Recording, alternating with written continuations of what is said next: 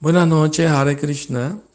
Cuando el señor Chaitanya era un niño, Nimai, iba al Gurukula, tenía como cinco años más o menos. Él tenía varios amigos allí en el Gurukula, entre ellos estaba Gadadhar, otro amigo muy cercano también se llamaba Gopal. Y un día Gopal le pregunta a Nimai, Nimai, ¿por qué te muerdes la lengua cuando vas a entrar al baño? Y Nimai le respondió, mi querido amigo Gopal, es que esta lengua que tengo está muy adicta a cantar el santo nombre de Krishna. Y como voy a entrar al baño, que es un lugar contaminado, me la tengo que morder para que, para que pare de cantar.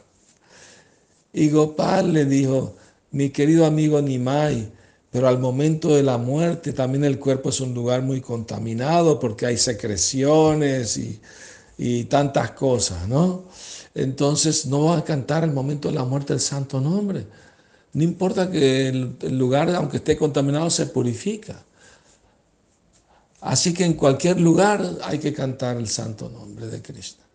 Y Nimai le dijo, mi querido amigo Gopal, hoy me diste una enseñanza muy bonita. Por eso te voy a, llamar de aquí en adelante Gopal Guru.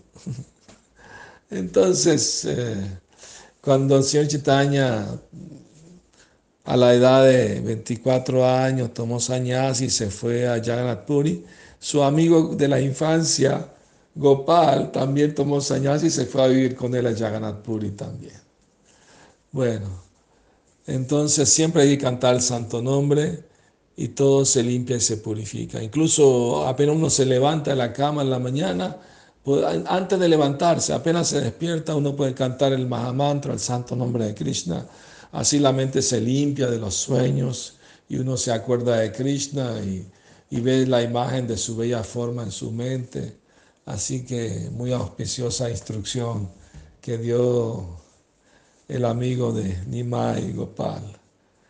Tenga feliz noche, Hare Krishna.